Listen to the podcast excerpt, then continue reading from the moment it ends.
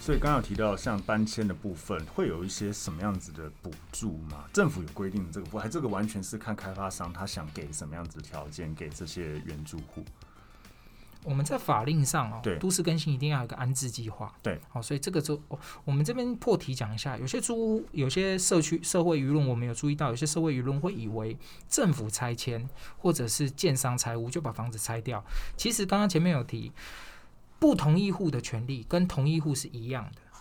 不同意户分屋的权利也是一样的，所以今天他不来抽，其实我们有法律上会有一个代为抽签的这个呃。的程序啊，就是说，今天不同意户他可能对这个案子不同意不参与，所以他不来去进行选屋这个动作。但是主管机关是一个中立的机关，他不会因为你不同意就漠视你的权利，他会行使一个代抽的权利。可能实务上会是请律师代抽，或者是保障你的资料，甚至让你还有机会再进行表达意愿之后换户。所以我们当时有去注意到，住一般民众对拆迁这件事那么敏感，是因为他误以为。这个房子拆了之后，这些人就流离失所。其实没有，这些人他在过程中的呃这个拆迁补偿、租那个租金补贴，这都是依法必必须提列。嗯，这个实施者他本身在安置计划就应该做这件事。哦，他本来就要提出说要怎么办。他会有一笔钱，嗯，原则上是用一笔钱先让你去解决拆迁过程中的租屋问题，但是你改建后的那个房子也还是在。嗯，即便你不同意哦，这个权利也还是在，所以我们讲权利变换就是这样，它是一个变换的过程，它不会有谁的权利理论上被这样剥夺。嗯，但是会有一些人他在这样的开发上，他的那个使用利益被消被减除，比如说他现在就是违占户，嗯，他此时此刻是属于占用的状况，他在这块基地上没有权利，那他理论上就是领一笔可能是更新的这个呃安置的费用，理论上他就要离开。因为以后改建后，这个违章违章物势必要拆除，他就会没有这种人，他就会觉得他的这个冲击比较大，嗯，他会处于反对的。但是如果他本身是所有权人，他的权利是会被安置的。所以刚刚主持人问到的这个拆迁安置，原则上会有一个安置计划，好，但是安置计划有时候会没有办法适合一些人，比如说他真的就是我们真的有处理过，他真的就是可能是呃呃所谓的失智或者是呃。自己没有办法处理自己生活的，这时候也是我们公办都跟上面被期待的一个角色了。就是说，我们的确帮住户去分析他可能是弱势，身份上弱势，那是不是有一些社会上，比如说呃，政府这边手上有一些可以安置的国宅。我在必要的时候，对真的有弱势这个身份上比较弱势的人来去协助。那一般的建设公司的做法，还是是给一个所谓的补贴搬迁。那这有遇到一个实务上的问题，就是说，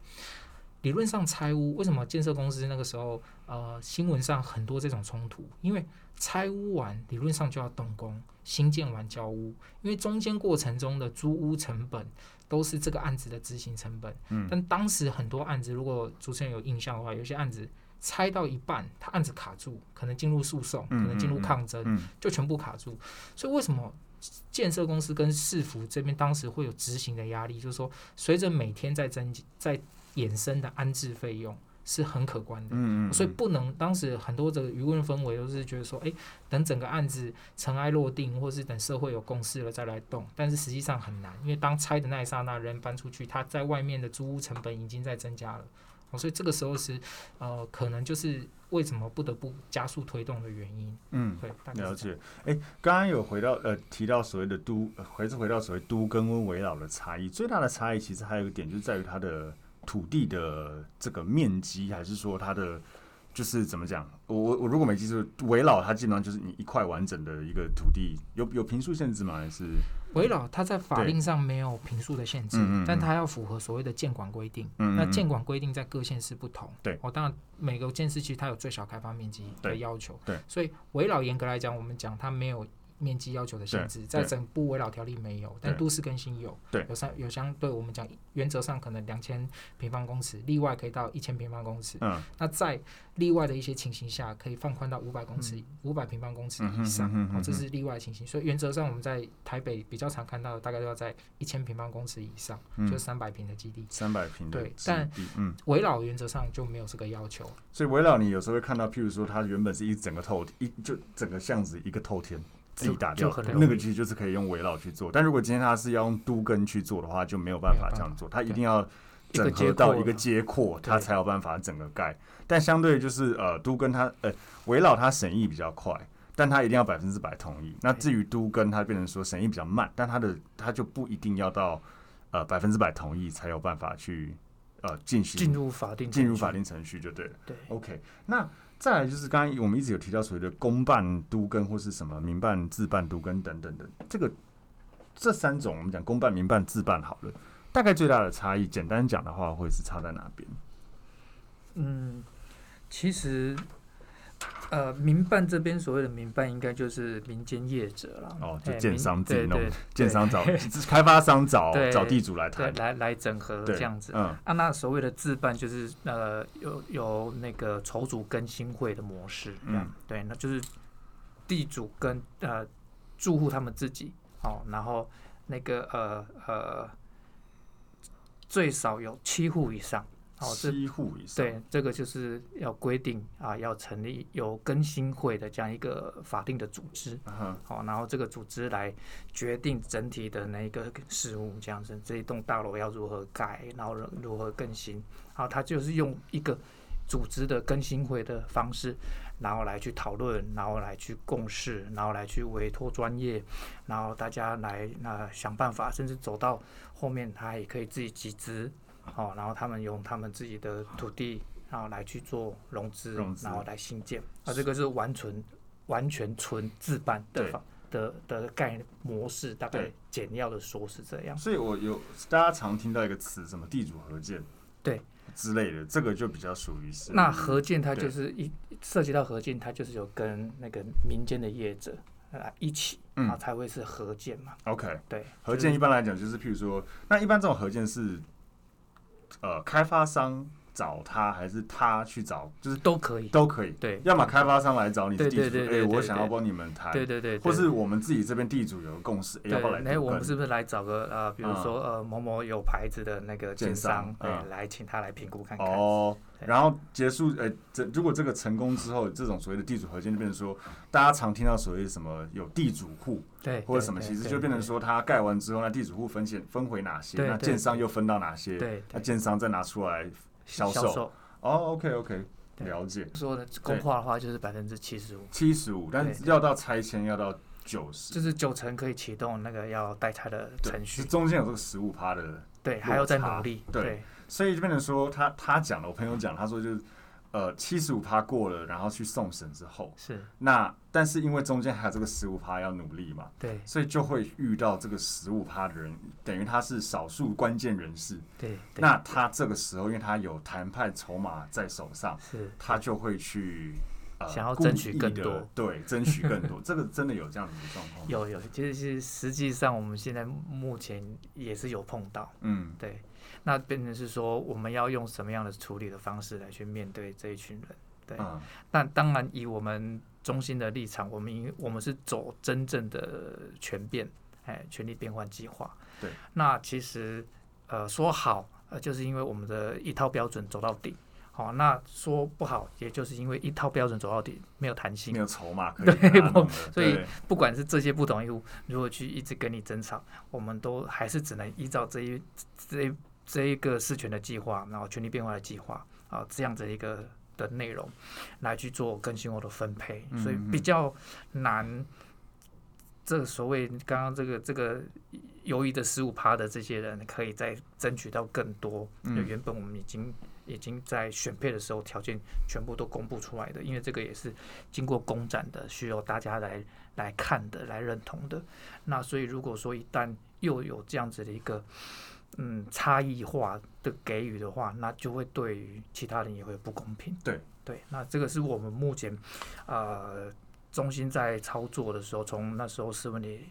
然后斯文里三期整合的这一个两百多。两百四十户的那个住户的的的处理的情况，都是用这样一个方式。可是如果那十五趴就打死不同意，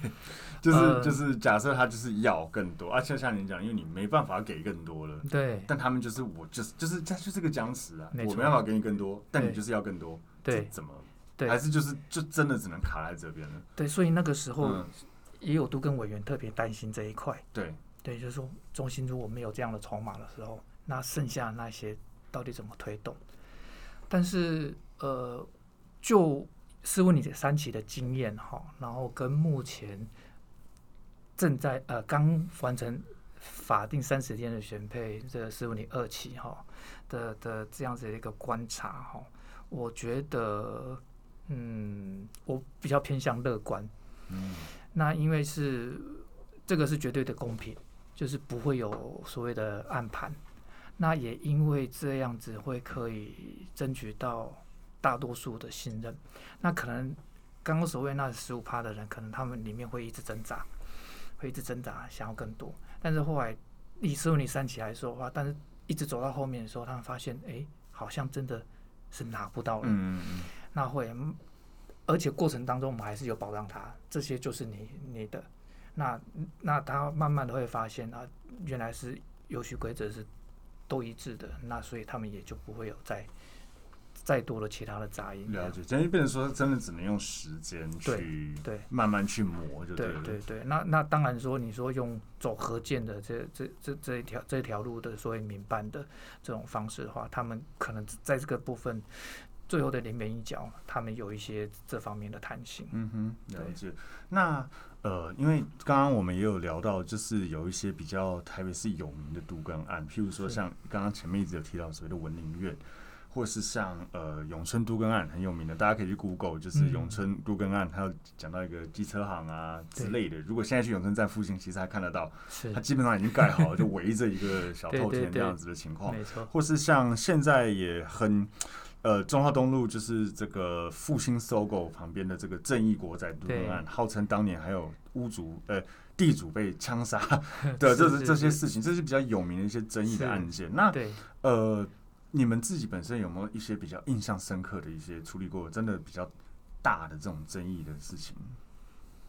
争议的事情啊，嗯，譬如说像。比如说，私立文林院来讲，就是很狂的抗争嘛。嗯，对。那呃，正义国刚才讲了嘛，就是有黑道势力介入嘛。嗯。永春的话，当然就是一个，也是一个，那算抗争吗？就是一个真的完全坚持到最后的。他就是捍卫他自己的权利。对对，你们自己有没有遇过自己这种很棘手的，或者现在正在处理比较不用讲哪里了，但是大概状况有没有比较特殊的？其其实都有点类似，就是说，当他们对于他们自己的居住权。然后想要做最后的捍卫的时候，然后第一次不让你拆的时候的抗争，大概可能也都有样学样吧，就 就就大概都是有这几个手段的，甚至是有瓦斯桶的啊，或者什么之类的，还不还还不至于开瓦斯，他们还算理性，对对，就是说，呃，瓦斯桶只是来先来告诉你，我我我我我有这样一个。架势出来，uh huh, uh huh. 对，然后希望说你来重视我的这样的这个声音，来来重视我这样的一个权益，目的也是希望说最后他可以有多争取拿，到更多了，其实就是这样子。对对，这这真的就是一个很无很难解的问题，就是就像你们讲的，我不可能，呃，我前面都讲好这样，嗯、那我不可能今天好讲难听点，就是有会哭的孩子有糖吃，对，我不可能让人家，那以后所有的。要都跟的人全部都哭掉了，那大家都要更多，就这样也不会顺利推动，是这是一个很难解的问题。你们有没有觉得说，有什么方法，不管政府修法也好，或是民间呃建商有什么做法，是可以让这件事情？因为就像我们第一开始讲到，其实都跟，尤其是我觉得台北，其实双北市以外我没有到很熟了，嗯、但是我们就讲双北市来讲，其实老房子真的非常多。多我们自己的办公室这一栋，我记得已经四十多年，那后面这边全部都。对对，屋况都还看起来对，可是就是动辄你掉成本，动辄四十五十甚至到六十年的都已经有。这肯定整个台北是二十万户以上。对，然后呃，因为呃台湾地震又很多，其实这真的是一个问题。对，那大家也希望说市容被变好，安全性变高，可是又卡在这些太多这种私人的权利问题等等，就是我觉得我权利分配不均，或者我不公平，我想更多诸如此类这种。对，到底有没有什么方法，最后是可以让都更更顺利的，嗯嗯、呃，在不严重侵害到任何人权利的情况下去顺利的去做，嗯。嗯、有没有什么建议？然后我分享一下，其实刚刚主持人啊、呃，跟我们副执行长先提的这个所谓要糖吃的逻辑，其实是早先哦，呃。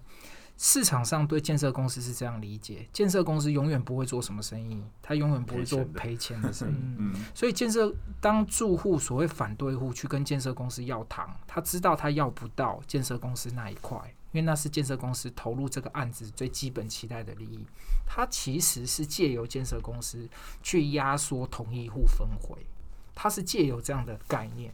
建设公司永远不会做赔钱生意，这谁都知道。不同意户也知道，他今天去开这么大的条件，只有一种可能就是破局。那什么样状况下还有可能成型？建设公司也有利润，不同意户也有利润，只有一个可能，就是去压缩同意户，去压缩同意户的氛围。因为同意的人基本上是多数，所以它是一个 game，它是一个赛局的一个概念。那这个时候呢，以往的游戏规则都是这样在操作，但是一直操作到说这个案子。已经在整个呃社会舆论的状况下，其实已经会去检讨检讨建设公司该拿的东西是不是合理，不同意户的诉求是不是合理。所以记得早期我们公办都更的市府长官就说，我们一定要做到公开透明，因为连市府如果都第一市府没有东西可以给糖，因为我们的财务甚至连议会甚至连我们的审议机关都可以看得到，所以我们不可能有多的东西可以给住户，所以我们当下就是。在四五零三期就知道一件事，今天这个财务出去就是透明哦。修正一定是因为说一些财务面上，比如说他的这个实际上权利、权重上的权利哦，或者说他实际上的建物，我们测量出来是照这样的资料去做，那出来就是这样。没有那种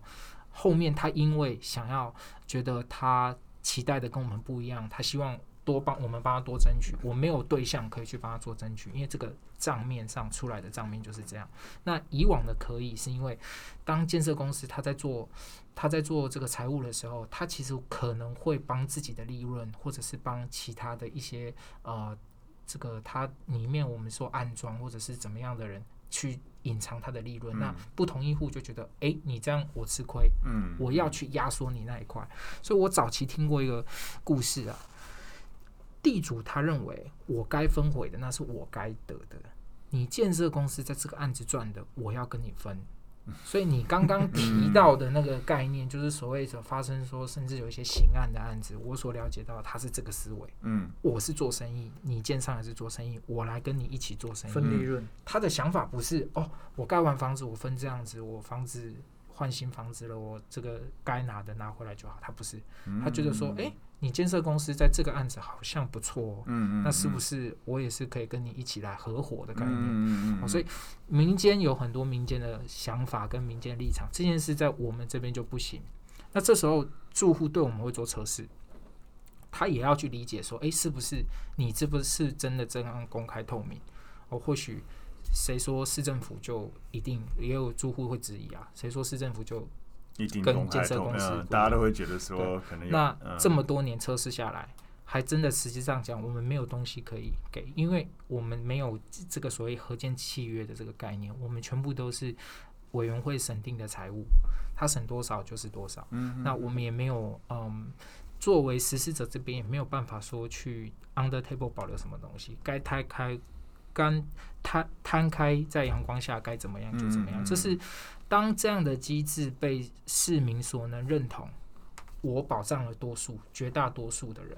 不再再像以前那样黑箱作业的状况下，这个机制只要被市场接受，这个机制就可以解决大量台北甚至双北重建的问题。如果不行，如果不行，租户还是喜欢像以前那样子的一种赛局的概念，对，哦，那就是可能就还是市场的那一套会持续走。所以这边的时候就只能同步进行了。对，就是有公办的，就是所谓的这种比较公开透明的方式，反正其实就是全变跟合建要选择哪一个方向。可是会不会地主都比较想要合建？如果是这样的话，对，所以所以我我刚好可以来补稍微补充一下，嗯、也也帮那个所谓的民间业者来来稍微说一些比较平衡性的话，嗯，因为呃确实有一些地主他是自己就是精明的生意人，所以刚刚举的那个案例的话，他是要来跟建商来分润，对，那。但是不能一竿子打翻一船人，然后就是说建商一定就是盈利单位哦，然后所以他一定是压缩那一个呃呃地主的利润。其实刚刚我们在谈的过程里面，就是理论上基本上地主有他应该分回的那一个部分。好，那精明的地主他就想要去跟你分建商有得到利润的那一块。那有些比较呃比较正派经营的，哦，他就是他当然不会去刻意压缩那个呃地主那一块，他会保障地主该有的那一块。那因为过去我们知道有一有一大段的时间，那个那个房地产有在景况好的那一个段，那所以呃在那个阶段里面从事这个都更的那个建商的时候，大部分是都是可以有获利的。嗯嗯嗯。那等于是说它是获利大小的问题而已。那所以他可以说，他同时兼顾保障的地主该分回的那一块的时候，他自己在手上的衡量，他对于未来的市况的预期是都会都会涨嘛。那涨的话，这些都是他赚的嘛。那等于是说，他大赚小赚小赚的衡量下，然后以不同的建商他们的的模式，然后来去看，呃，可以，诶，我大赚了，我可能我可以多回馈一些给地主，也有。所以这个这个是取决于，所以说如果说合建的好处可能就在这边。如果说有一些建商他自己评估下来，他财财他的财务够稳健，然后他的那个财务的执行能力，他可以能见度可以看看多元的时候，这些大的风险可以控管，那自然它就可以有它的调控的机制。了解。对，然后来去跟地主所谓的刚刚那十五趴的话，它也可以透过这个阶段，这个这个预期的一些。空间，然后他来做最后的收收拢的动作。但所以就变成说，难免还是会有一些。那因为这样子的关系，就是说会让人家有其他的的观念，就认为说这个有黑箱作业，对，会有操作空间，或者我炒就有更多东西可以拿。对对对对，所以这个就是变成是优缺点。变成是在呃民众在跟建商在参与这样一个都更的游戏的时候，他们要去来去选择跟评估的。嗯。那当当当然，我觉得以台北市跟新北这个是都根的这样的议题越来越成熟的时候，建商也是越来越在都在持续进化啦。然后，他也会也会也会去避免说啊落入这样的一个一个一个一个境地，所以可能他们在他们在。他其实他们在走都跟的时候，一定也会送事权的报告书进来。嗯嗯嗯。那所以那个其实这个报告书又是公展又是公开的，所以讲居居民，即便是说呃走合建的模式，可能居民还是会会来看一下他那个报告书到底写的那个差距到底有多大。嗯嗯。好，那也因为有这个事情报告书，有点类似定锚在那边。嗯。那至于所以他那个空间可能就是地主就呃青菜萝卜。哦，他各有各有各有喜好，觉得说那建商这样的一个服务，我我而且建商这样的品牌，那或者说他比如说那个呃有自己有工程实力的，或者说他可以提供更不错优秀的工法的这个建商，我同意地主也可以稍微不用拿那么多的的的的这个条件下，然后我同意用合建的方式来去、嗯、去去参加，也有可能。嗯嗯嗯嗯，对对，了解。所以就是还是有呃。还是有一些可以变通的在里面，是，但是就是说，只要是有这个事业计划的跟权利变化计划的话，它在这一个公部门的这样的一个程序的当中的话，它就会有一个参考的依据跟标准、嗯、所以听起来要让都跟，或是让我们台北市市容可以更快速更新的话，其实最好的方式还是把这件事情更透明、透明化，更透明化。对，这样大家一来信任度会增加，不会觉得说啊，你们就是。就是 私底下来搞一些有的没的，然后再者就是对于一些可能以前我们俗称的一些嗯狮子大开开口或是钉子户来讲，我相信这个未来以台北市或双北这边会越来越越来越少了。我对，就目前这样观察起来的话，对，而且因为我游像你们讲嘛，游戏规则就是这样，我给的东西就是这些，你也可以去查。那我也对，那对于本来的同一户来讲，他可能也心里比较保障，觉得说你不会。呃，去给那些不同一户更多的对的东西，因为就是照基本上那样子的一个标准左右去去做，比较容易增加这个信任感，然后也可以增加这个都更的，就是成功率啦。这样子了解了解。OK OK。那呃，不知道两位最后有没有什么想要补充关于这个呃，或许对台北市未呃双北市啦，或者未来这个都更的一些展望，或是希望说呃。当然要为自己打广告也可以，就是对啊，有没有什么想要特别去提到的事情？是，那傅仪要不要先、嗯？当然，其实以往在看啊，台北市大家都会说这个呃市容很旧，对，所以那个时候在选择这个领域作为呃一个职涯规划的时候，想哎，这是一个好像是一个人家讲的蓝海，哦，市场很大，未来机会很大。那实际接触了几年之后，发现哦，原来就是因为推不动，所以才有这么多，所以市场才这么大，对，所以很辛苦。但是呃，这也让社会。不管是政府或是民众哦，一直希望来去理解这个整套制度。那我这边也提一个小小的心得，就是看看这个跟大家的生活习习性上面有没有印证哦。有一次我在板桥的一个呃住户的一个都更案哦，他们是已经核定了。那他们核定之后呢，他们是住宅区。那住宅区之后，呃。他们的地段虽然是住宅区，但没有什么商校。那那个时候的建筑法规规定哦，呃，住宅这个啊，抱歉，他们是商业区，他们是商业区，但没有什么商校。那那时候的建筑法规要求要有一定的商业楼地板。那建设公司想分回住宅，因为在这个那样的区段里面，住宅的价格是比较好，所以要把商业空间分给他们。店面不好卖就对了。对，可能要规划成所谓一般事务所或怎么样分位给他。对，那住。住户就问着我一句：“我在这边住了三五十年，我不知道这里是商业区。”嗯，我想知道的是，或许我们今天一口气把住、把都跟土地使用分区、容积率这些一般人可能这辈子都没有听过的名词，一口气端到住户的台面上，那又用这些东西告诉他，所以你只能分这么多哦，因为你家是住宅区，嗯，因为你家容积二二五。因为怎么样？因为怎么样？哦，因为权力变换，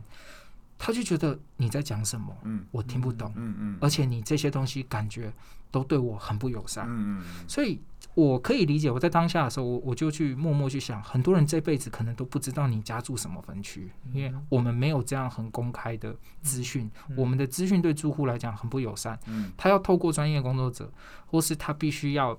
呃花很多的心力甚至金钱。他才可以得到，而且这些资讯可能很片段，他串不起来。嗯，那这时候他对这整套制度他会充满不信任，他觉得好像怪怪的，哪里怪怪的？为什么这些东西跟我听到、跟我平常的生活认知不一样？有一天你突然告诉我，我家是商业区，所以我只能分商业空间、分一般事务所、建设公司想要住宅，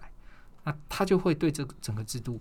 感觉到呃陌生，然后甚至有点生气。我有些住户在。在沟通的过程中，他可能不知道什么是一般事务所，对，不一定知道差别在哪。他不明白住宅一般事务所未来的这个，我们讲有点可能违规使用的这些部分。那这个在市场价值上，一般事务所的住宅，所谓违规使用的住宅跟合法使用的住宅，这些他都搞不清楚。他觉得是不是哪里被骗了？嗯嗯。那我们今天能做的工作，我们一直以专业工作者自居。今天在市府团队、公办都跟团队，就是把这样的资讯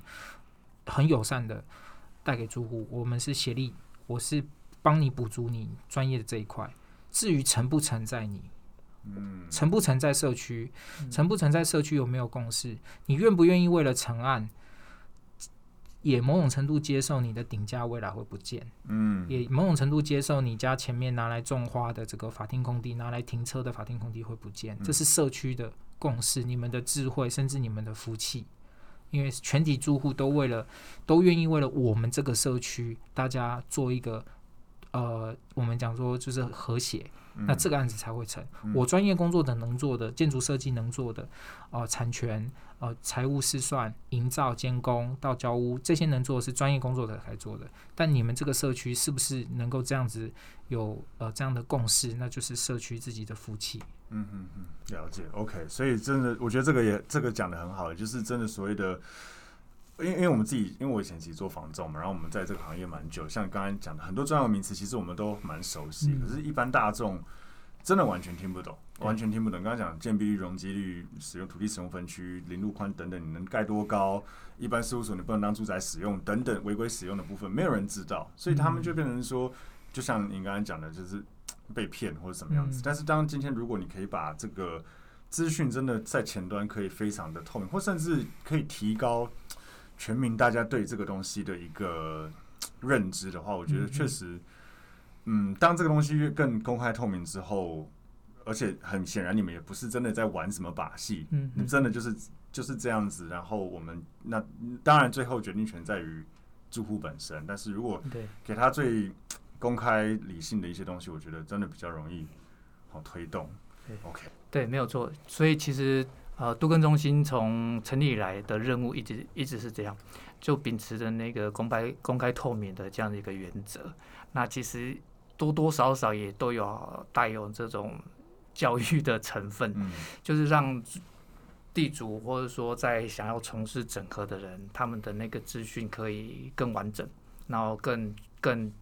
全面。然后如果一旦当大家对于这个都跟的呃知识不再只是认为它是一个专业知识，之后变成常识的时候，那当然我们整合起来跟沟通上，可能大大家的那个隔阂跟界面就会少很多。嗯、那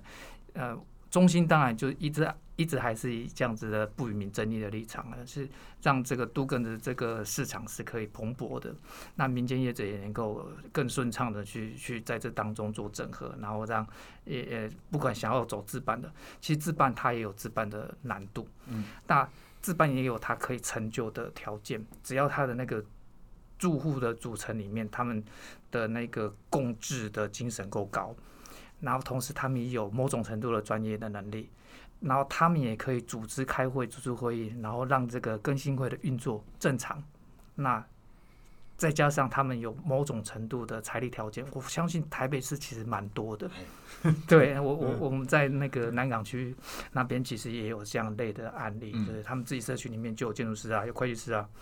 然后他们对都更的那个熟熟悉度的话，看一看，他们也马上八九不离十。然后甚至也有是住户里面也有是上市柜公司的老板，那他们又对于那个那个那个更新会的那个人民团体的运作又很熟悉，嗯，对，那这些人加起来，他们又可以去融资，那资金又不问题，没有问题，所以他们这个资本的的这一条路其实就非常可行。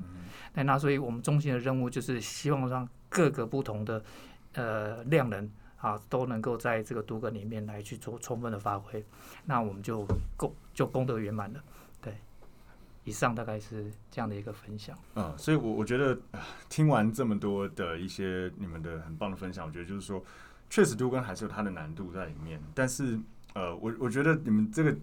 精神也很棒，就在于说，今天我们不要再去呃玩所谓的这种。好像要把利润极大化，或是要把、嗯、呃让建商一定要赚钱或怎么样？其实真正的宗旨就是要让这件事情做得更透公开、更透明，对，让知识更广播。对，那呃让大家明确的知道自己呃会拿会拿回什么东西，嗯、那也不是说谁吃亏或谁得利，对，对，对，那一个更更好的方式啦，对对对对。更顺利让台北市这个都市更新，或是双北市，或是整个全台湾的都市更新是可以更。顺利进行，因为毕竟这是真的非常非常重要的。没错，没错。屋林真的是一年一比一年的旧，那地震也一年比一年的频繁，这样子。没错，没错。OK，那哎、欸，我有听你们说你们还有这个 YouTube 频道，对不对？是，哎、嗯欸，谢谢主持人给我们这个机会。嗯，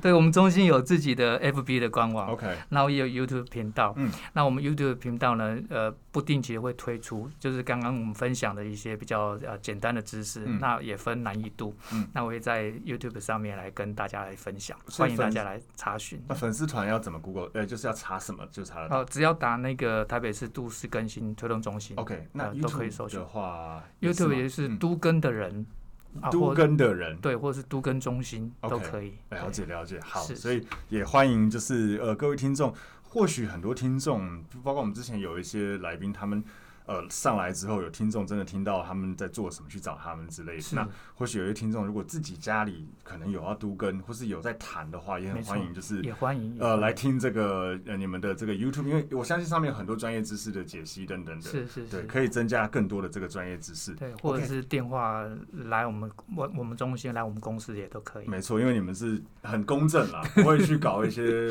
是是有的没的这种。我们很乐意分享啦，对，只要我们的量能还还够的话。还能做的，还还能接受的 情况下，是是 OK OK，所以呃也很开心呃今天可以邀请到两位呃跟我们分享这么专业的一个都根的知识。是那我们今天 Podcast 就到这边，谢谢大家，谢谢谢谢主持人，谢谢大家，谢谢。